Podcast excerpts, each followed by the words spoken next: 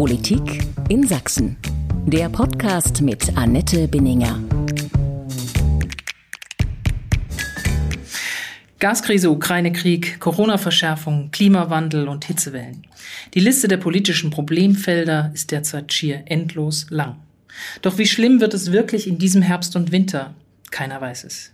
Aber auch in Sachsen fragen sich die Menschen, sind wir vorbereitet auf das, was da kommen könnte, wenn das Gas so viel teurer wird oder vielleicht ganz ausbleibt? Ich bin Annette Binninger, Politikchefin von sächsische.de und Sächsischer Zeitung. Herzlich willkommen zu einer neuen Folge meines Podcasts Politik in Sachsen. Mein heutiger Gast ist Sachsens Energie- und Umweltminister Wolfram Günther. Er ist zudem auch stellvertretender Ministerpräsident. Herzlich willkommen, Herr Günther. Schönen guten Tag. Und außerdem begrüße ich hier heute auch meine Kollegin Nora Mietke. Sie leitet die Wirtschaftsredaktion von sächsische.de und Sächsischer Zeitung. Hallo Nora, schön, dass du heute dabei bist. Ich freue mich auch sehr auf das Gespräch. Herr Günther, auch Sie gehen in den nächsten Tagen in den Sommerurlaub. Können Sie beruhigt losfahren? Ist Sachsen gut vorbereitet auf die nächsten Wochen und Monate? Erstmal arbeiten wir an dem an der aktuellen Krise der Energiefrage tatsächlich schon seit ähm, diesem ähm, Kriegsbeginn im Februar, weil man ja immer sagen muss, der Krieg läuft ja eigentlich schon seit 2014, aber jetzt dieser heiße Krieg ähm, und seitdem bereiten wir uns auch darauf vor, im Übrigen auch der Bund, aber ähm, mehrmals wurden ja mittlerweile auch die Spielregeln geändert, das heißt, das ist ein permanentes Auf Sicht fahren, das heißt auch jetzt kann das gerne noch darstellen, wie wir uns als Freistaat darauf vorbereiten, ähm, auch auf unterschiedliche Szenarien. Ähm, aber ganz beruhigt fährt man nicht in den Urlaub und ich weiß, dass ich einfach immer erreichbar bleiben muss. Sie sind verantwortlich für Energiefragen im Freistaat und haben daher auch die Federführung für das Krisenteam Gas. Wie kann man sich denn dessen Arbeit vorstellen? Wer sitzt in diesem Krisenstab und in welchen Abständen wird getagt? Also das Krisenteam Gas ist erstmal bei uns im Energieministerium. Das sind dort Mitarbeitende ähm, und wir haben ein Dienstsystem, das wirklich ähm, 24 Stunden, sieben Tage die Woche ähm, dort Informationen zusammenfließen können. In erster Linie ist es ein enger Austausch, Informationen mit der Bundesebene. Muss ja auch dazu sagen, ähm, Kraft Gesetzes ist ja der Bund, eben das zuständige Energieministerium und die Bundesnetzagentur zuständig.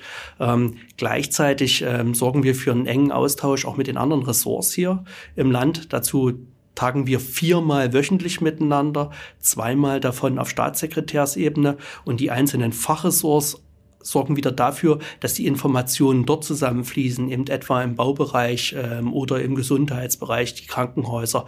Und das wird alles zusammengeführt und das ist ein, muss ich das vorstellen, dass die Informationen immer in alle Richtungen fließen. Ne? Was wir in den Ländern zusammentragen, geht an den Bund, was der Bund erarbeitet, geht wieder an uns Länder. So sind wir alle tagtäglich informiert. Außer, außer der Lagebeobachtung, was kann denn der Krisenstab konkret tun, weil auf Landesebene? Es geht ja darum, tatsächlich die konkreten Problemlagen zu eruieren. Ich muss ja sagen, ähm, jetzt in dieser Situation noch haben wir ja Gas zur Verfügung. Ähm, das Hauptproblem besteht ja in der Unsicherheit, was nach der regulären Überprüfung von Nord Stream 1, die jedes Jahr um diese Zeit stattfindet, auf zehn Tage angesetzt ist, was danach passiert.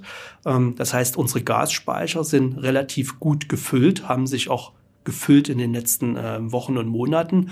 Ähm, das Gas ist auch für alle die es jetzt brauchen, im Moment verfügbar. Aber es geht darum, ähm, sicherzustellen, dass es das auch im Herbst und im Winter sein wird. Und das heißt, wir müssen verschiedene Szenarien durchdenken. Aber wichtig ist nochmal die klare Botschaft, im Moment ist ausreichend Gas vorhanden. Aber Sie spielen schon unterschiedliche Szenarien durch, auch für Sachsen. Und äh, wie kann man sich das vorstellen? Auch wie, wie sieht das Worst-Case-Szenario hier aus? Na, das Worst-Case-Szenario ist ähm, auch da, es geht nicht darum, dass gar kein Gas da ist. Ähm, wir haben die Abhängigkeit von Gasimporten. Russland war noch bis vergangenes Jahr, wir haben 55 Prozent von unserem Erdgas von dort bezogen. Das ließ sich jetzt schon durch ganz unterschiedliche Anstrengungen, nämlich ähm, Alternativen im Einkauf zu finden, die aber oft eben teurer sind und sparen auf 35 Prozent runterdrücken. Diese Anstrengungen laufen ja weiter. Das heißt, Gas ist nicht Kraft Null verfügbar.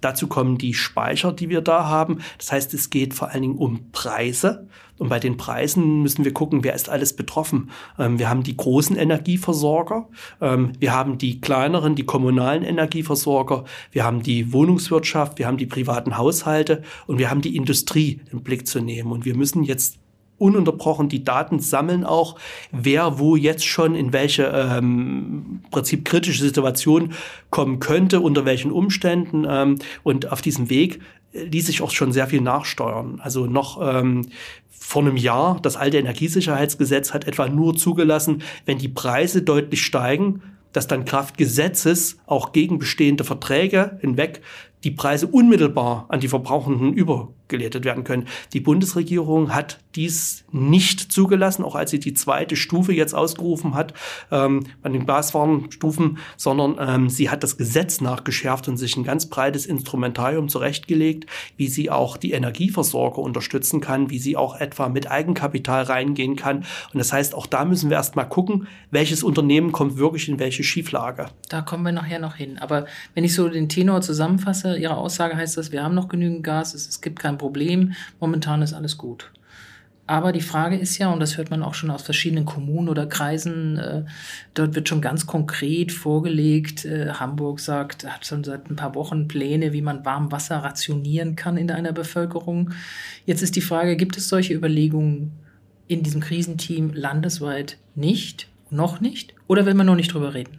Also ähm, erstmal ich würde nie sagen, wir haben noch kein Problem, denn wir haben die Preise, die ähm, wirklich ähm, sehr stark nach oben gegangen sind. Das ist schon Realität.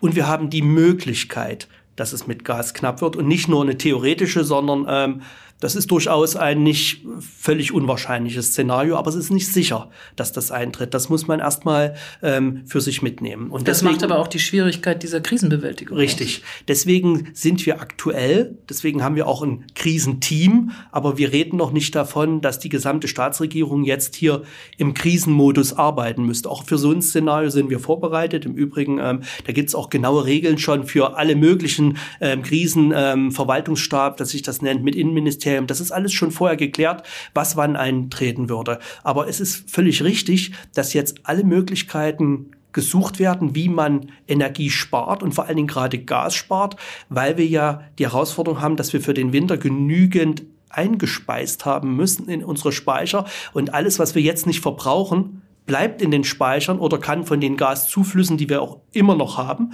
also nicht nur über Nord Stream 1, sondern wir haben Gaszuflüsse nach Deutschland, das können wir dort einspeichern und ähm, deswegen brauchen wir ganz viele ähm, Instrumente und deswegen müssen sich auch die Kommunen, die Unternehmen darauf vorbereiten, aber nicht nur vorbereiten, sondern was sie jetzt schon weniger verbrauchen, nützt ganz konkret. Wie sind denn überhaupt die Bedarfe für Gas momentan in Sachsen? Wer verbraucht wie viel Gas? Also wir haben zu diesem Energiemix und man kann sagen mit plus minus ähm, knappes Drittel die Industrie, die Haushalte ungefähr mit einem Drittel, ähm, aber eben auch Gewerbe, Handel, Dienstleistungen, die dort alle mit dabei sind. Also die Haushalte sind ungefähr 30 Prozent, die Industrie über 26 Prozent. Und ähm, wir haben auch eine Rechtslage, Moment, die natürlich sagt, dass bestimmte ähm, Verbrauchende bevorrechtigt sind. Also die privaten Haushalte stehen dort klar mit drin, dass die immer versorgt werden. Genauso wie medizinische Infrastruktur, wie auch Lebensmittel, ähm, aber auch die Pflegeheime. Ähm, dort ist nur natürlich die Herausforderung, Versorgung ja, aber können die sich das leisten mit den Preisen? Ne? Gibt es denn bei den privaten Haushalten ein Stadt-Land-Gefälle, das in den Großstädten und in den Städten mehr Gas, mit mehr Gas geheizt wird als auf dem Land? Das kann man so auch nicht sagen, weil die, ähm, also mit Gas heizen ungefähr die Hälfte ähm, der Haushalte und ob das individuell ist im Eigenheim, auf dem Land oder ob das ähm, durch die Fernwärme ist ähm, oder die Blocklösung in den großen Städten, ähm, das betrifft wirklich Stadt und Land. Sie haben gerade selber angesprochen, die Priorisierung, die ja nach wie vor für Privathaushalte und sogenannte, was wir durch Corona gelernt haben, systemkritische Infrastruktur und so weiter gewährleistet sein soll im Fall der Fälle. Aber Ihr Parteikollege Robert Habeck hat da äh, ein bisschen die Tür aufgemacht und hat gesagt, hm, vielleicht müssten wir da nochmal drüber nachdenken. Sind Sie auch dieser Meinung? Also ich bin da tatsächlich etwas zurückhaltender, ähm, weil ich glaube, das ist erstmal eine ganz gute Regelung, dass es diese Sicherheit gibt, dass alle Privathaushalte wissen, sie kriegen ihr Gas. Und genauso finde ich wichtig, dass in der Kombination, weil das ja auch um Preise geht, da wird ja auch unterschiedlichstes diskutiert. Es wird ja auch diskutiert, ob man einen generellen Preisdeckel etwa einzieht, äh, was ich für keine gute Idee halte, weil wir ja genau das Steuerungsinstrument brauchen, wenn sich was verknappt. Äh, aber ganz wichtig ist ja, wir müssen ja unseren Haushalten dann gezielt unter die Arme greifen. Denn ähm, was nicht passieren darf, und das ist auch Aufgabe von uns Politik, dass erstens ähm, Haushalte, die jetzt schon so knapp bei Kasse sind, die sich wirklich keine weitere Steigerung erlauben können, dass die dadurch in echte Nöte kommen. Und wir müssen genauso dafür sorgen, dass auch all die Haushalte, die vermeintlich jetzt noch weit weg von Nöten sind, ähm, dass das über die kommt. Aber wichtig ist ähm, deswegen eben nicht dieser generelle Gaspreisdeckel. Ähm, man muss genau hingucken, sowohl bei Haushalten als auch bei Unternehmen, die jetzt alle mit betroffen sind. Die sind ganz unterschiedlich leistungsfähig und gerade bei Unternehmen auch oft nicht nur die Unternehmen selbst, sondern auch deren Gesellschafter. Und deswegen finde ich es wichtig, dass wir die Lasten auf möglichst viele Schultern verteilen und dass wir ein Instrumentarium bekommen, was möglichst zielgerichtet wirkt, dass wir dafür sorgen, dass niemand, also dass vielleicht ähm, Preissteigerungen ankommen, aber dass es für niemanden existenzbedrohend wird. Aber Sie sehen schon durchaus auch die Sorge, die Robert Habeck auch durchaus geäußert hat, nämlich dass es Unternehmen trifft, damit Produktionsketten zerstört werden und damit Arbeitsplätze verloren gehen und dann am Ende diese Gaskrise sich für jeden Privathaushalt, der womit auch immer heizt, verheerend auswirkt. Das ist ganz richtig. In diesem Dilemma stecken wir drin und ähm, Privathaushalte können ganz unmittelbar durch die eigene Energierechnung betroffen sein, aber eben doch mittelbar. Und das kann ihr Arbeitgeber sein, das kann aber auch sein, dass ihr Arbeitgeber einfach keine Zulieferung mehr bekommt von dem anderen Unternehmen und man glaubt, man ist weit weg. Ähm, genauso wie wir es uns nicht erlauben können, dass das Wohnungsunternehmen ähm, in Schieflage gerät. Ähm, das heißt, wir müssen an allen Stellen ansetzen und genauso wie die kleinen lokalen ähm, kommunalen Energieversorger ähm, nicht in Schieflage Schieflage geraten dürfen, dürfen es aber auch nicht die ganz Großen. Und ähm, dort sehe ich aber erstens, ähm, der Bund hat ja also, dass die Preise steigen, ähm, ja auch für Lebensmittel ähm, im Energiebereich. Das ist ja ein Phänomen, das haben wir ja schon mindestens seit dem letzten Jahr. Und dort wurde ja auch schon reagiert durch den Bund. Dort gab es ja diese Entlastungspakete, wo man genau auch an Haushalte rangegangen ist, wo man auch an Kinder geguckt hat und natürlich auch bei Unternehmen. Und jetzt wird ja auch schon ganz konkret drüber gesprochen, bei welchen Unternehmen etwa auch der Bund reingeht mit ähm, Eigenkapital. Auch das haben wir schon während Corona erlebt, dass der Bund dort gestützt hat. Das hatten wir im Übrigen aber auch in der Vergangenheit schon, als wir unsere Finanzkrisen hatten etc. bei systemrelevanten Unternehmen. Das ist also alles nichts ganz Neues. Und auch bei Unternehmen ähm, gibt es viel mehr Instrumentarien als nur mit Geld beteiligen. Wir haben Kurzarbeitergeld, was unterstützen kann. Ähm, es gibt viel mehr in der Palette. Ähm, wichtig ist, dass wir volkswirtschaftlich insgesamt nicht ins Trudeln kommen. Und aber ähm, ja, warum kann man nicht sagen, lass den Bund alles bezahlen? Auch der Bund hat nur endliche Ressourcen. Am Ende liegt es dann auch wieder beim Bürger. Ne? Denn alles, was dort ausgegeben wird, müssen wir auch wieder mit einspielen. Deswegen so wichtig, dass wir sehr zielgenau arbeiten. Und da braucht es eine kluge Diskussion zwischen den Ländern mit dem Bund, aber auch allen Betroffenen, die natürlich jetzt ihre konkreten Bedürfnisse ähm, klar machen müssen. Eine, einen Preisdeckel lehnen Sie ab. In Berlin wird ja auch diskutiert über eine Gasumlage, dass die Beschaffungskosten solidarisch verteilt werden auf Gaskundinnen und Gaskunden. Sind Sie dafür? Also alles, was hilft, dass erstmal nicht generell bei diesem Gas ein Preisdeckel eingezogen wird. Ähm, weil das die Marktkräfte sind und der Staat wird nie zu einem klugen Preis kommen in diesem Segment, die aber helfen, dass die Kosten ähm, solidarisch verteilt werden, halte ich für kluge Vorschläge. Und da gibt es ja noch mehr, die diskutiert werden. Also nicht nur so eine Gasumlage. Ähm, es wird auch diskutiert, ob man nicht Budgets zuteilt verschiedenen Hausansagen. Wer da drüber verbraucht, eben aus welchen Gründen auch immer, dort wird es dann jeweils teuer. Das ist genau die Diskussion, die wir jetzt gegenwärtig hier führen müssen ähm, zwischen Bund und den Ländern und den Betreffenden. Und dort brauchen wir Lösungen. Wichtig ist aber erstmal, dass wir die Parameter klar machen. Und das ist mir auch wichtig in der Diskussion Richtung Bund. Es muss klar sein, wir müssen dafür sorgen, dass wirklich kein Haushalt am Ende in die Schieflage gerät. Genauso wie wir auch volkswirtschaftlich betrachtet dafür sorgen müssen, dass auch unsere Unternehmen in den verschiedenen Branchen nicht kollektiv in Schieflage geraten. Sie haben gerade einen gefährlichen Satz angefangen, dass kein Haushalt in Schieflage gerät. Ich erinnere mich an solche Sätze in der Flut. Es darf keinem schlechter gehen als vorher. Ähm, das ist ein ganz schön riskantes Versprechen, was Sie da machen. Da haben Sie recht, ähm, dass die ähm, individuelle Betro Betroffenheit ähm, oft sehr unterschiedlich ist. Aber man muss sich das Ziel setzen, dass man tatsächlich ähm, bei den Privathaushalten dafür sorgt. Und das ist ja auch ähm, bei Corona ein Ziel gewesen. Ähm, das haben wir auch bisher schon versucht umzusetzen, ähm, dass es genügend Instrumente gibt. Und dann muss man aber unterscheiden, ähm, man kann auch, wenn etwa eine Krise kommt, hier über Energiepreise, die nicht immer unbedingt nur mit Energie Politik beantworten, sondern dann braucht man eine funktionierende auch Sozialpolitik. Das heißt, die Instrumente müssen überall herkommen und dort, genauso wie wir in der Wirtschaft, wo ich schon sage, da gibt's eben etwa auch Kurzarbeitergeld. Ich will gar nicht sagen, dass das alles damit gelöst werden muss, sondern nur es ist ein Instrument von vielen. Genauso ist es auch in der Sozialpolitik, dass man gucken muss, wie kriegt man denn gezielt das Geld in die Haushalte, die es am nötigsten haben, ähm, rein. Und das kann dann auch genau dabei helfen, dass man sagt, na ja, also wenn wir uns das im Großen und Ganzen angucken, gucken, müsste eigentlich hier jeder Haushalt halbwegs ähm, gut durch die Krise kommen, was nicht heißt, dass nicht durch steigende Preise ähm, es für uns alle sehr einschneidend wird, sehr haarig wird. Aber es ist ein Unterschied, ob es wirklich eine harte Zeit wird oder ob ähm, Insolvenzen drohen. So ein bisschen spitzt sich das Ganze zu, auch durch Habecks Einwurf. Was ist wichtiger, warme Stube oder Arbeitsplatz? Ähm, man kann das schwer gegeneinander abwägen. Hat Sie das geärgert, dass Herr Habeck das eingeworfen unsere hat? Also, ähm, was heißt geärgert? Ähm, dass man darauf, überflüssig. Nein, dass man darauf aufmerksam macht, ähm, dass auch Privatpersonen nicht nur von ihrer eigenen Heizung betroffen sind, sondern auch ähm, unmittelbar über ihren Arbeitsplatz oder mittelbar. Ähm, das ist ganz richtig, weil das bisher so nicht diskutiert worden ist. Und das heißt, das ist natürlich auch ein Bewusstsein für uns alle, ähm, dass wir nicht nach dem St. Florians-Prinzip immer glauben, wir schieben die heiße Kartoffel des Preises an irgendjemand anders.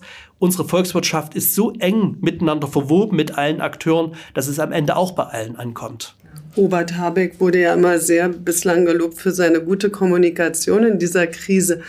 Demnach hat er diesen Punkt ganz bewusst angesprochen oder ist ihm das doch rausgerutscht in Wien? Das kann ich schwer ähm, beantworten, ähm, aber ich gehe davon aus, dass das kein Punkt ist, der im Ausversehen rausrutscht. Und ich habe es ja gerade schon versucht ähm, darzulegen es ist ja auch klug darauf hinzuweisen, ne? ähm, dass ich nicht auch als Privathaushalt glauben kann, ähm, wenn nur die vermeintliche Wirtschaft die Lasten trägt, dass mich das dann nichts angehen würde, sondern das kann mich dann auch mit einer sehr großen Härte treffen. Deswegen müssen alle, ähm, alle Optionen und auch alle Beteiligten auf den Tisch. Und es geht eben darum, wirklich das Zielgenaue. Ne? Und genauso wie nicht jedes Unternehmen hier unmittelbar an Schieflage gerät, wird auch nicht jeder Privathaushalt in Deutschland in Schieflage geraten. Ne? Ähm, und das hat er, glaube ich, damit auch zum Ausdruck bringen wollen. Mhm.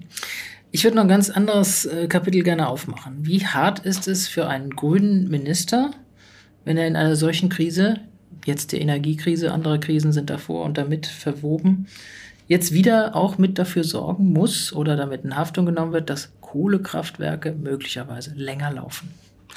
Also erstmal diese Energiekrise haben wir uns jetzt hier nicht ausgesucht. Ne? Nee, aber wie geht es Ihnen damit, dass Sie auf einmal eine Politik machen müssen, für die Sie ganz im Gegenteil angetreten sind? Ja, und da muss man schon auch noch mal einen Blick zurück ähm, erlauben.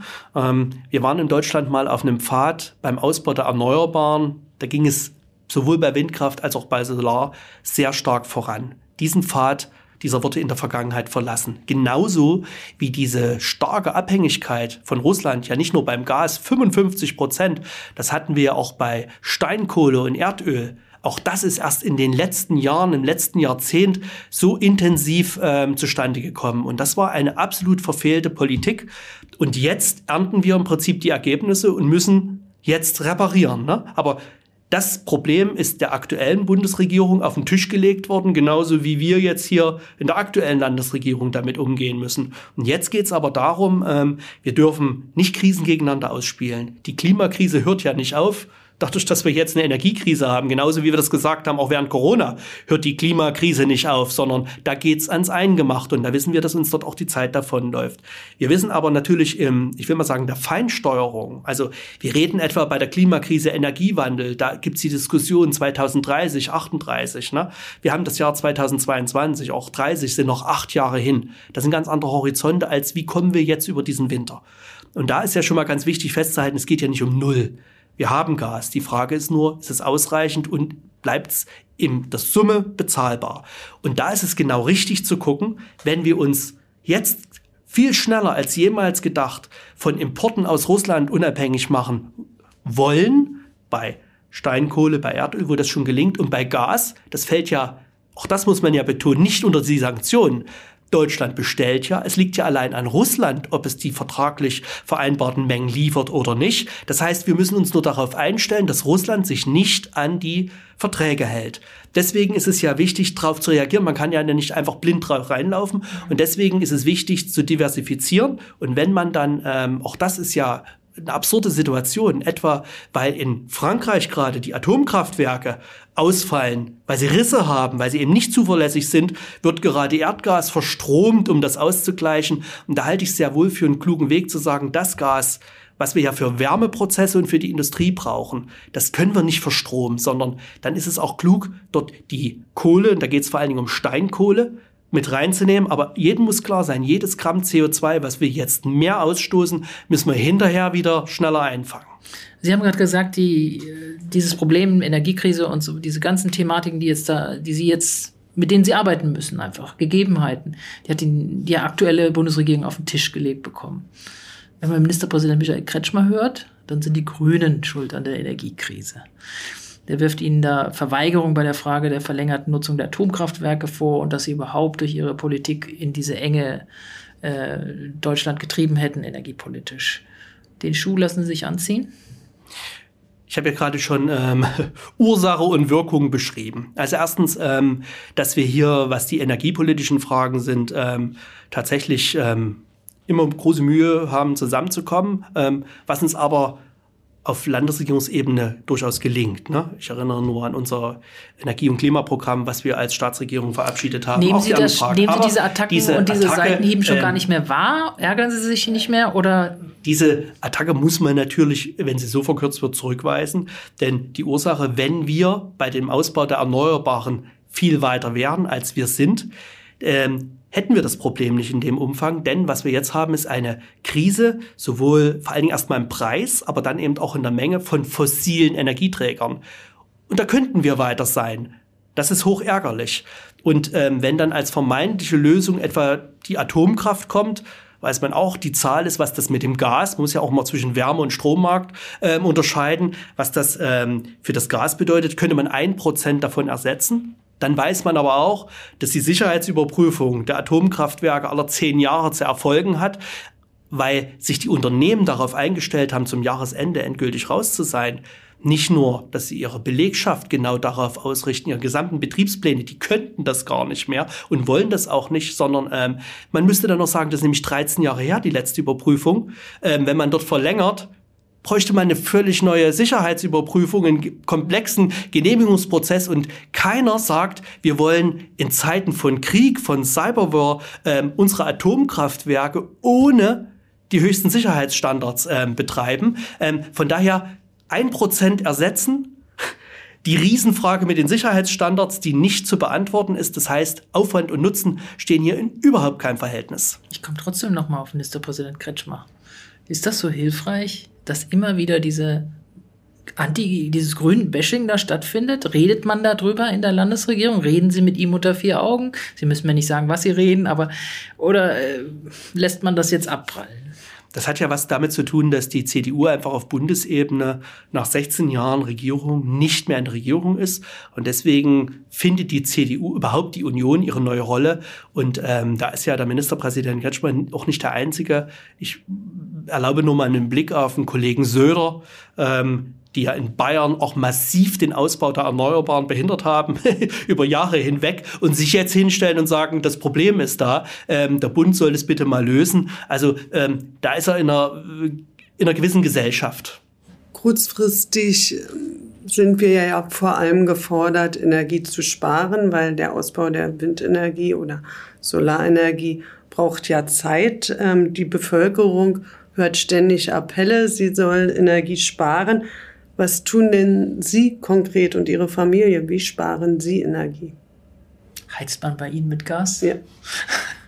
Also ähm, privat haben wir einen gewissen Vorteil, dass wir im Moment sowieso sehr klein leben auf dem Dorf, weil wir immer noch unseren ähm, Hof sanieren, wohnen wir auf ganz wenigen Quadratmetern im alten Auszugshaus. Ähm, das ist praktisch sehr effizient. Ähm, deswegen ähm, haben wir da einen gewissen Vorteil, was das anbelangt. Ich halte es aber auch, weil Sie mich jetzt so persönlich fragen, ähm, gar nicht für den richtigen Weg, ähm, als ähm, in Verantwortung stehender aus der Politik die konkreten ähm, Hinweise und Spartipps ähm, zu verbreiten, ähm, dass man Energie einspart, um auch Kosten einzusparen, worum es geht. Das ist ja nun wirklich kein neues Thema. Und das war auch schon in der Vergangenheit sehr klug, das zu machen. Aber das Frage, Bewusstsein ist doch offenbar immer noch nicht da in der Bevölkerung, dass so viel äh, Energie nach wie vor verschwendet wird. Ich las gestern auch gerade, dass man mal einen Vergleich gemacht hat in Berlin, wie viel Gasverbrauch vor einem Jahr und jetzt zur gleichen Zeit und so weiter, dass da nahezu nichts zurückgegangen ist. Also der Bund meldet uns von den Zahlen, so ist ja auch im Prinzip diese Loslösung von dieser Abhängigkeit vom russischen Gas gekommen neben anderen Anbietern, wo wir einkaufen als Deutschland, ist es tatsächlich das Einsparen. Da passiert was. Und ähm, wir haben auch die Instrumente. Also ich darf nur auf die Verbraucherzentrale verweisen, die wirklich individuell für die Haushalte, weil es einfach hoch unterschiedlich ist, wo man anpacken kann. Und ähm, was mir die Verbraucherzentrale sagt, gab es auch noch nie einen Haushalt, der bei den Vorschlägen wird, wo man nicht wirklich im zweistelligen Prozentbereich hat einsparen können. Und das auch oft ohne Komfortverlust. Und wer dann noch einen Komfortverlust in Kauf nimmt, hat noch eine gleich viel höhere Möglichkeit. Das ist eine private Abwägung und genauso betrifft das auch Unternehmen auch Kommunen. Dort haben wir vor allen Dingen die sächsische Energieagentur, die SAENA, die auch seit Jahren sehr, sehr viel Erfahrung dort hat. Wir haben etwa diesen European Energy Award, den wir gemeinsam mit den Kommunen machen. Und auch da, alle, die dort mitmachen, haben in erheblichen Maß bereits Kosten sparen können, Aufwand sparen können. Dinge, die beste Energie ist ja immer die, die ich gar nicht erst einkaufen muss. Ähm, das heißt, da ist ganz viel Möglichkeit und das wird im Moment auch viel stärker nachgefragt. Sie haben die Saena erwähnt. Gibt es denn genügend Energieberater jetzt momentan, um Haushalte und Unternehmen zu beraten, wie sie umstellen können? Also ich habe im Zusammenhang mit der Energiewende von sehr vielen ähm, Kapazitätsengpässen äh, oder bin mit denen konfrontiert. Ne? Da geht es um Hardware, Solaranlagen und Wärmepumpen etc. Bei den Energieberatern habe ich es tatsächlich noch nicht gehört. Und ähm, ich bin in Gesprächen mit der Verbraucherzentrale, habe ich erst gestern gesprochen, äh, mit der Saena auch. Ähm, dort hat mir noch keiner erzählt, dass das gerade nicht verfügbar wäre, sondern ähm, Energieberater sind ja auch ein privater Markt, neben diesen, die ich jetzt ähm, im Prinzip als öffentlich oder quasi öffentlich ähm, benannt habe. Ähm, ja, das ist jetzt eine gute Marktzeit für die, aber ähm, das sind ja alles Ausgaben, die sich sehr wohl rentieren. Aber Verbraucherzentrale ist kostenlos, genauso wie Saena. Ich habe aber eben Ihre Argumentation, dass Sie sagen, die Politik sollte sich da in dem Punkt, ich sage es mal zwar zugespitzt raushalten und nicht Energiespar äh, von äh, Tipps geben und noch Energiesparen erwarten, verlangen und so weiter. Ähm, Warum sind Sie da so ein bisschen auf der Bremse? Also man hat ja auch gesehen, Robert Habeck hat selbst den Duschkopf empfohlen und so weiter. Das war jetzt vielleicht ein bisschen, sind die alle ausverkauft im Baumarkt wahrscheinlich. Ähm, warum halten Sie sich da zurück? Weil die Bürgerinnen und Bürger, glaube ich, warten darauf, dass sie irgendetwas Konkretes gesagt bekommen, was sie denn tun können und aus ihrer Ohnmacht, wir warten mal ab, was jetzt kommt, herauskommen können. Eigentlich wäre doch das der geniale Zeitpunkt für jemanden, der sowieso eine Energieveränderung im, im Bewusstsein der Bevölkerung haben, erreichen will, jetzt offensiv mit diesem Thema reinzugehen. Also, ähm, wie ich schon gesagt habe, die Einsparmöglichkeiten sind sehr individuell. Und deswegen scheue ich mich da, pauschale Hinweise zu geben, sondern ich würde lieber darauf verweisen, erstens Das Internet ist voll davon mit ähm, Tipps, die man sich holen kann, wo man sich das zusammensuchen kann, was man braucht. Und die Partner, wie eben Verbraucherzentrale, Saena, habe ich auch benannt. Ähm, ich finde es aber andererseits ganz wichtig, also auch, dass man einspart. Auch das Signal ist überall angekommen, nämlich durch die Preise. Das wissen die Menschen. Ähm, genauso wie das bei den Unternehmen angekommen ist. Ne? Auch gerade die das ähm, verteilen. Ich finde es aber wichtig, dass parallel dazu auch die öffentliche Hand ihre Hausaufgaben macht. Das heißt, wir haben jetzt auch etwa in der Staatsregierung das Thema, wie können wir denn mit unseren eigenen Staatsimmobilien vorangehen? Ähm, das diskutieren wir gerade sehr stark, auch nicht neu als Thema. Wie kann man sich das da konkret etwas vorstellen, dass da weniger geheizt wird in den Büros, später Warmwasser reduziert wird, dass man zum Beispiel, wie man in Berlin auch überlegt, äh, bestimmte Lichtkonzepte umzustellen, weil es macht ja keinen Sinn, die ganze Nacht eigentlich überall leuchten zu lassen. Richtig. Also wir haben ja vergangenes Jahr schon unser Energie- und Klimaprogramm verabschiedet. Und seitdem arbeiten wir interministeriell an den Maßnahmenplänen. Und da ist die klimabewusste ähm, Landesverwaltung ein wesentlicher Pfad, auf dem wir dort miteinander ringen, was alles geht. Ähm, das hat jetzt noch einen neuen Schwung bekommen, auch durch die Vorbilder. Sie haben schon den Bund benannt. Ähm, da sind ja auch schon Bundesministerien, ähm, der Bundestag, die sagen, bis zu wie viel Grad sie noch heizen wollen oder im, im Sommer kühlen wollen oder wie sie mit Warmwasser umgehen wollen. Da kann man viele Lösungen finden. Es geht auch darum, wie man Erneuerbare tatsächlich reinbringt. Also ähm, Solar ist auf vielen Gebäuden möglich, wenn man das nur will. Ähm, Solarpflicht das, auf öffentlichen Gebäuden, da sind wir bei dir bei diesem Thema. Genau, das sind alles Diskussionen, die wir jetzt gerade führen. Und ähm, das haben wir im Übrigen auch miteinander auch im letzten Koalitionsausschuss verabredet, dass wir da auch bis zum Herbst konkrete Vorschläge machen wollen, kombiniert. Wie kriegen wir hier noch Bremsen gelöst beim Ausbau der Erneuerbaren? Das ist ja unser wichtigster Pfad, um aus diesen Krisen uns unabhängig zu machen. Denn dann haben wir keine Preiskrise mehr mit den Fossilen und dann haben wir auch sicherheitspolitisch die Abhängig Abhängigkeit von Russland nicht mehr so stark. Also im Ausbau der Erneuerbaren generell, aber auch auf unseren eigenen Liegenschaften und gleichzeitig die Einsparmöglichkeiten, die wir jetzt auch miteinander diskutieren müssen. Ähm, alles das tun wir. Bis Herbst, das ist aber noch ziemlich lange hin müsste man nicht auch in einer Landesverwaltung viel schneller reagieren können? Jedes Ministerium sich selber mal einen Plan machen und sonst was alles dann das nochmal absprechen und dann durchziehen. Also wir haben jetzt Juli. Es ist von daher gar nicht so verkehrt, ähm, weil wir im Moment ja noch genügend Gas zur Verfügung haben. Wir haben das Problem, ob wir durch das, was wir an Gas noch bekommen, ausreichend unsere Speicher weiter auffüllen können damit wir über den Winter bekommen und ob wir im Winter auch noch ausreichend Gas geliefert bekommen, damit wir auch nicht unsere Speicher über das, was wir können und wollen, leer machen müssen. Das heißt, das Problem käme erst auf uns zu. Man muss das immer noch mal wiederholen. Aber es hat eine Signalwirkung, wenn der Freistaat als Landesverwaltung vorausgeht und sagt, guck mal, wir machen das, das, das. Das ist doch, ein, das ist doch eine Vorbildfunktion dann auch. Das ist genau richtig. Diese Diskussion müssen wir aber als Staatsregierung gemeinsam führen, ähm, nicht nur als Energieressort, ähm, aber diese Diskussion führen wir und die stoßen wir auch mit an als Energie- und Klimaressort. Aber die eigentliche Wirkmächtigkeit der Maßnahmen, das ist so, das ist auch bei den Privathaushalten so, das wird auch in der Industrie, in der Wirtschaft sein. Für den Fall, dass die Gaslieferung tatsächlich auch nach einer Wartung Nord Stream 1 nicht wieder normal hochgeht, nur für diesen Fall, würden uns die Probleme erst im Winterhalbjahr treffen. Sie haben es jetzt schon mehrmals betont, ähm, Sie setzen auf den Ausbau der erneuerbaren Energien. Jetzt hat ja nun Sachsen gerade erst eine Mindestabstandsregel für Windräder beschlossen. Stehen Sie denn immer noch hinter diesem Kompromiss äh, der Koalition? Erstens haben wir einen Koalitionsvertrag miteinander vereinbart und es war, glaube ich, kein Geheimnis, der Union ganz wichtig dass dieser Mindestabstand von den 1000 Metern reinkommt. Ähm, und unter dieser Maßgabe wurden auch sehr ambitionierte Ausbauziele vereinbart und vor allen Dingen wurde vereinbart, dass wir tatsächlich künftig eine konsequente Klimaschutz- und Energie, erneuerbare Energiepolitik machen und das auch gemeinsam mit dem Bund. Das war vorher nicht so der Fall im Freistaat Sachsen. Also das ist ein Paradigmenwechsel. Und da gehört es zu den Bedingungen der Union dazu, bitte mit 1000 Metern. Dann haben wir lange gerungen, wie diese 1000 Meter ähm, ausgestaltet werden. man kann sagen, unsere Ausbauziele des Koalitionsvertrages sind mit diesen 1000 Metern auch erreichbar. Jetzt haben wir die neue Situation, ähm, dass der Bund uns ganz andere Vorgaben gibt, auch verbindlich, die 2% Flächenziel und vor allen Dingen bis 2027 die 1,3. Wir starten in Sachsen von 0,2. Das muss man dazu wissen. Es geht also erstens auch nicht darum überall, sondern es geht um das Erreichen dieser 1,3 und dann dieser 2 Prozent. Und dazu gibt es eine ganze Reihe von Restriktionen, überhaupt wie unser Planungsrecht hier aufgebaut ist, auch wie, wo Vorrang- und Eignungsgebiete ausgewiesen sind. Es gibt auch noch mehrere andere Restriktionen außer diesen 1000 Metern. Und auch dazu ist uns völlig klar, die Ausbauziele des Bundes werden wir so nicht erreichen können mit dem gesamten Portfolio der Restriktion.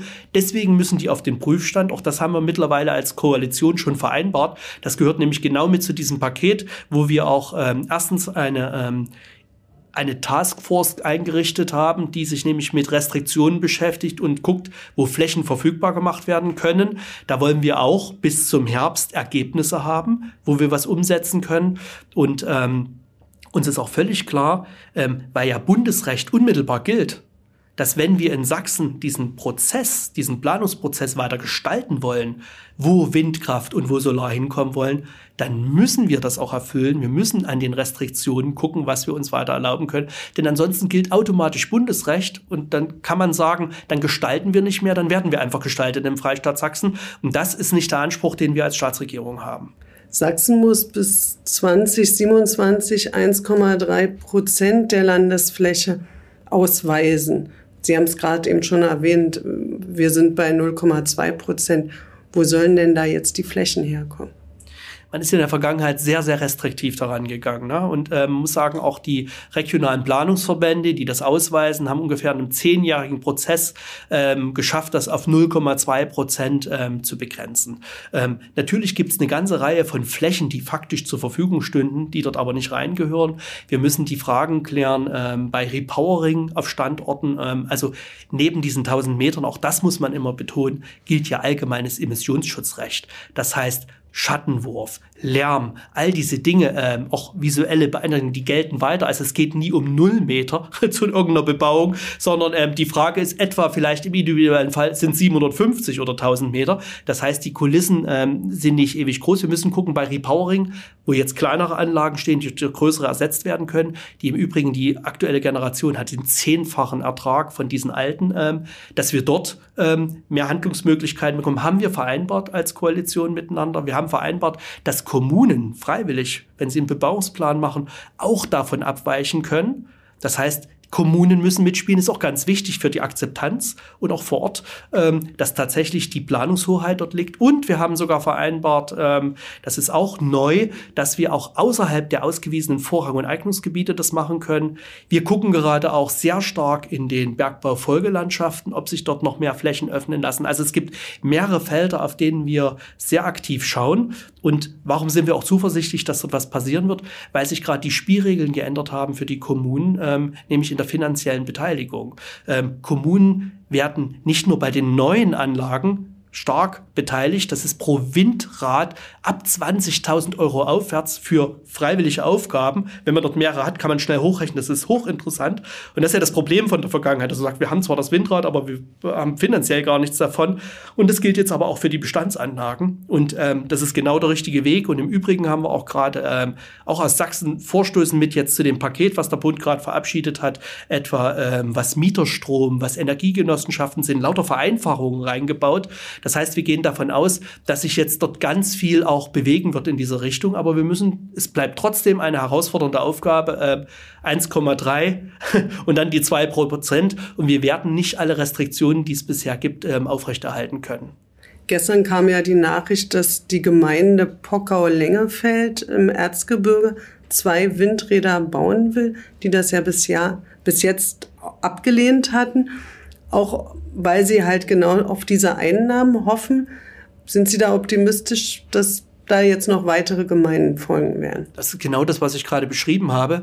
Die Spielregeln haben sich verändert. Und es ist im Übrigen nicht nur der finanzielle Anreiz, ähm, sondern die Verfügbarkeit von erneuerbarer Energie ist eine Standortfrage geworden für die Wirtschaft, weil unsere Unternehmen mittlerweile, vor allen Dingen die großen Unternehmen, ganz klar ähm, klimaneutral. Die haben das Ziel in absehbarer Zeit klimaneutral zu produzieren. Und das wollen die nicht nur bilanziell, sondern real. Das heißt, in dem ersten Schritt bilanziell, die kaufen sich irgendwo ihren Strom ein, wenn es sein muss. Die wollen das aber real haben, das muss verfügbar sein. Das heißt, ein Gewerbegebiet, wo heute ein Windpark, ein Solarpark nebenan ist, das ist genau der Standort, der gefragt ist, der, das nicht hat, ähm, führt zu großem Kopfschütteln, der Industrie und nicht nur der großen, sondern über die Zulieferketten geht es bis zum kleinsten Betrieb, die das alle nachweisen müssen. Und das äh, spielt auch eine Rolle bei der Finanzierung. Also auch die großen Finanzierer, Banken, Versicherungen, das sind die großen Fonds, finanzieren gar nichts Fossiles mehr, sondern es muss klimaneutral sein.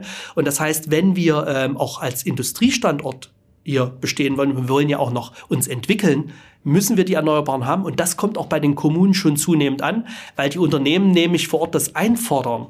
Und das heißt, finanzielle Beteiligung der Kommunen und der Bürgerschaft plus Druck der Unternehmen vor Ort, das sind neue Bedingungen, das hat es vor zwei, drei Jahren so noch nicht gegeben. Unternehmer, auch insbesondere amerikanische Investoren, sind ungeduldig.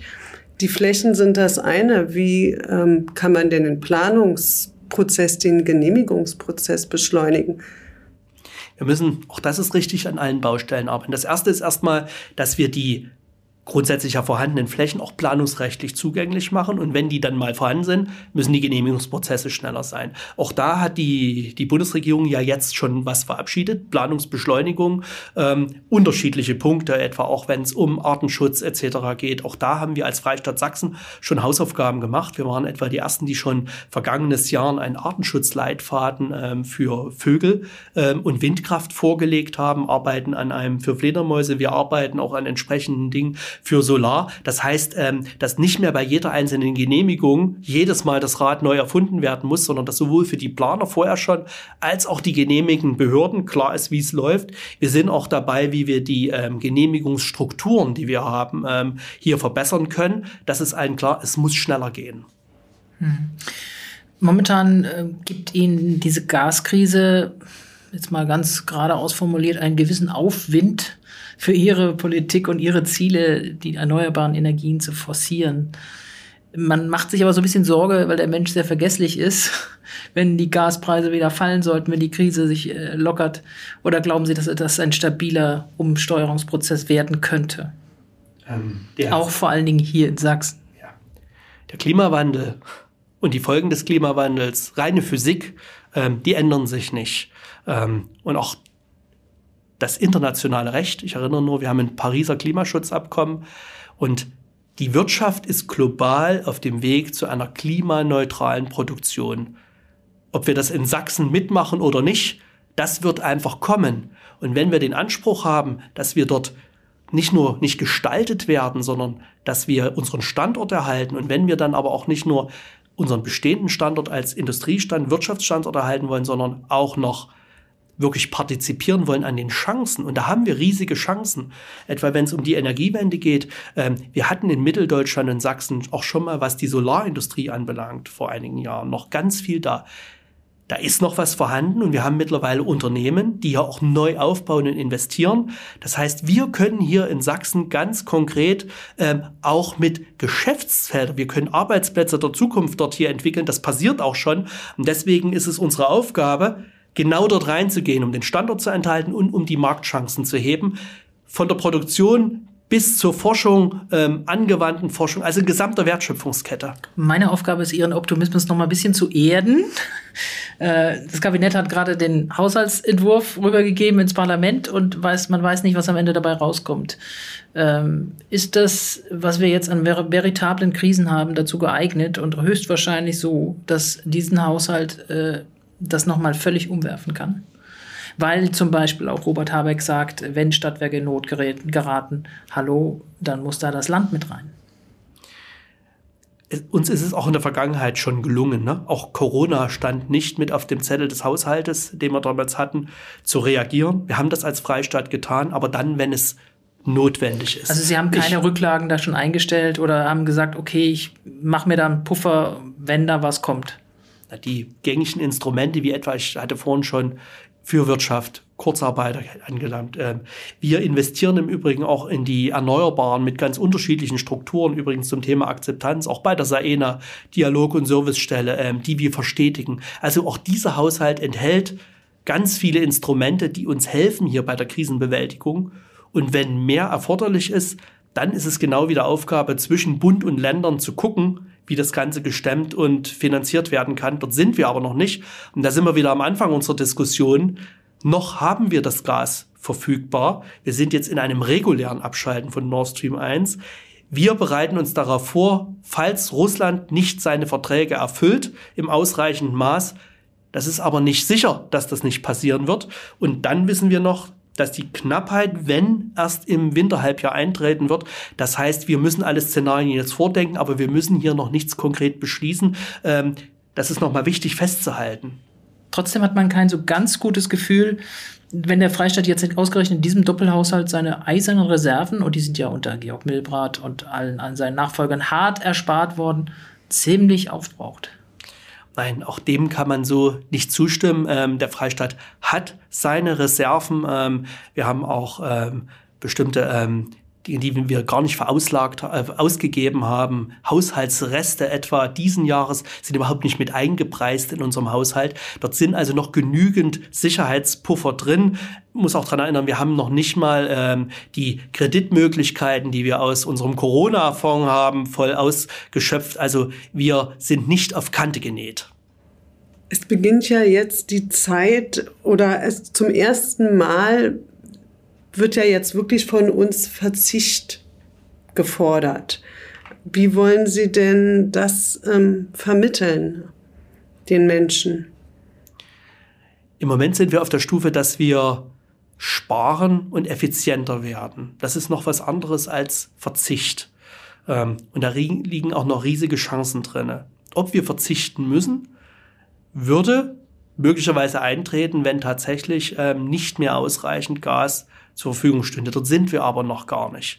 Und dann wäre zu diskutieren, in welchem Umfang das wo zumutbar ist. Das ist genau die Diskussion, die wir geführt haben, wo wir sagen, wie viel können private Haushalte, wie viel kann man denen überhaupt zumuten, wie viel in Unternehmen, wie viel kann man denen zumuten, wie viel wird wieder durchgereicht auf andere, was kann auch die Bevölkerung als Steuerzahlerinnen und Steuerzahler überhaupt tragen, ähm, wie generationengerecht werden manche Sachen. Ne? Man kann auch vieles über Kredite machen, aber ähm, auch das ist alles endlich, das sind Diskussionen, die wir dann führen müssten, um wirklich zu einer Verteilung zu kommen, die niemanden überfordert. Aber dort sind wir im Moment noch nicht. Und im Übrigen muss man auch sagen, man kann natürlich den Begriff Verzicht auch anders aufpassen. Ähm, wir leben tatsächlich in vielerlei Hinsicht über unsere Verhältnisse. Ähm, wir haben jedes Jahr den Erdüberlass Überlastungstag, der sich immer ein paar Tage weiter nach vorne verschiebt. Das heißt, wir verbrauchen mehr Ressourcen, als unsere Erde zur Verfügung stellt. Ähm, und da liegt durchaus auch eine Chance an Lebensgewinn, an Lebenszeitgewinn drinne für viele Dinge, die wir nicht mehr machen würden, nicht mehr verbrauchen würden. Ich spreche mal allein als Landwirtschaftsminister, wenn die Statistiken sagen, dass ungefähr 50 Prozent der Lebensmittel, die auf dem Acker, im Stall produziert worden sind, am Ende überhaupt im Magen landen, wenn die Hälfte vorher weggeworfen wird. Das heißt, da haben wir so viel Potenzial noch ähm, auf bestimmte Dinge, ähm, Verhaltensweisen zu verzichten, die wir uns im Moment noch erlauben, sorgsamer mit unseren Ressourcen umzugehen. Ähm, aber bei vielen Dingen, das kann ich als Verbraucher, Verbraucherin gar nicht allein entscheiden. Wenn ich etwa mein Mobilitätsverhalten viel effizienter ausgestalten will, dann heißt das, dann brauche ich auch einen Zug, dann brauche ich auch einen Bus, der mich erreicht, auch im ländlichen Raum. Ne? Ich brauche bestimmte Angebote. Ähm, auch das müssen wir gemeinsam als Gesellschaft stemmen. Also weniger muss nicht immer Verzicht sein, sondern kann durchaus auch ähm, ein Qualitätsgewinn sein. Aber ich merke schon einen deutlichen Unterschied in der Kommunikationsphase, sage ich mal, zwischen Land und Bund jetzt. Ähm, diese weisen immer darauf hin, wir müssen erstmal abwarten, was jetzt kommt. Noch ist die Krise in dem Sinne nicht wirklich äh, da, sondern wir haben ja noch genügend Gas. Wenn man sich manche bundesdeutschen Töne anhört, äh, jetzt kommt die Zeit, wo wir uns unterhaken müssen, Geschlossenheit, Solidarität gefragt und so weiter. diese Töne sind hier in Sachsen noch gar nicht zu hören. Ist das bewusst so, dass man sagt, wir warten noch ab damit, dass man die Leute darauf noch nicht einstimmt? Ähm, vielleicht auch muss man hier noch mal genauer werden. Gut, dass Sie nachfragen. Ähm, natürlich ist die Krise schon da, weil die Preise ja schon ja, gestiegen sind. Aber es ist noch Gas da, sag ich mal. Es auch wenn die noch, Teuerungskrise natürlich richtig. Aber es ist noch Gas da. Aber das Problem der gestiegenen Preise, das ist, auch wenn die Rechnung noch nicht da ist, aber ist faktisch schon vorhanden bei den Privathaushalten. Das Problem ist auch schon bei den Wohnungsunternehmen, den Energieunternehmen, die jetzt diese Schere haben zwischen Einkaufspreis und Verkaufspreis. Das ist bei denen schon da. Das heißt, ähm, dort müssen wir gerade sehr genau hingucken, ähm, wie wir dort notfalls auch helfen müssen. Aber wir haben noch akut kein Unternehmen, wir haben noch keinen Privathaushalt, der sagt, ich schaffe es im Moment noch nicht weil die Rechnung oft noch nicht gestellt ist. Aber das heißt, wir stecken schon in der Krise drin, in der Preiskrise, wenn auch noch nicht in der Mengekrise. Sie ist noch nicht so spürbar, auf, weil noch nicht die Rechnung da ist, wie Sie sagen. Genau. Abgerechnet wird zum Schluss leider auch in dieser Frage. Und wir kommen jetzt auch zum Schluss. Drei Sätze zum Vervollständigen für Sie. Erster Satz. Dass ich als Grüner jetzt ausgerechnet auch für eine Verlängerung der Kohlekraftwerke stehen muss. Ist bedauerlich, ähm, ist aber in der aktuellen Situation notwendig und grüne Politik steht auch für pragmatisches Handeln. Dass wir bis zum Ende des Jahres noch ein Tempolimit bekommen, halte ich für extrem wünschenswert, weil eine der einfachsten Maßnahmen, um Klimaziele zu erreichen, ähm, ohne dass es was kostet, aber so wie wir sehen, nicht durchsetzbar auf Bundesebene mit dem einen Koalitionspartner. Dritter und letzter Satz zum Vervollständigen. Dass nach der Energiekrise eine schwarz-grüne Koalition in Sachsen wahrscheinlicher wird. Wir haben in zweieinhalb Jahren Wahlen. Was bis dahin kommt, werden wir sehen. Wir arbeiten jedenfalls dafür dran, dass wir wieder einen Auftrag von den Wählerinnen und Wählern bekommen. Da haben Sie sich ein bisschen rausgemogelt, aber ich lasse es mal so stehen. Das war Wolfram Günther im Podcast Politik in Sachsen von sächsisch.de. Herr Günther, ich danke Ihnen ganz herzlich fürs Gespräch. Gerne. Und auch danke an meine Kollegin Nora Mietke. Wir werden sehen, was in den nächsten Tagen noch passiert. Dieses Krisenthema dürfte uns auf jeden Fall noch eine ganze Weile beschäftigen. Da bin ich mir absolut sicher. Und wer den einen oder anderen Bericht von uns verpasst, hat die Chance, ihn in unserem Wochenbriefing Wirtschaft in Sachsen nachzulesen. Und wenn auch Sie, liebe Hörerinnen und Hörer, gut informiert bleiben wollen über die sächsische Landespolitik, wie es weitergeht, dann empfehle ich Ihnen auch unseren täglichen kostenlosen Newsletter Politik in Sachsen. Darin finden Sie jeden Morgen ab 5 Uhr alle wichtigen Infos aus und über Sachsen. Bleiben Sie gut informiert. Wir hören uns wieder. Bis dahin, herzlichst, Annette Binninger.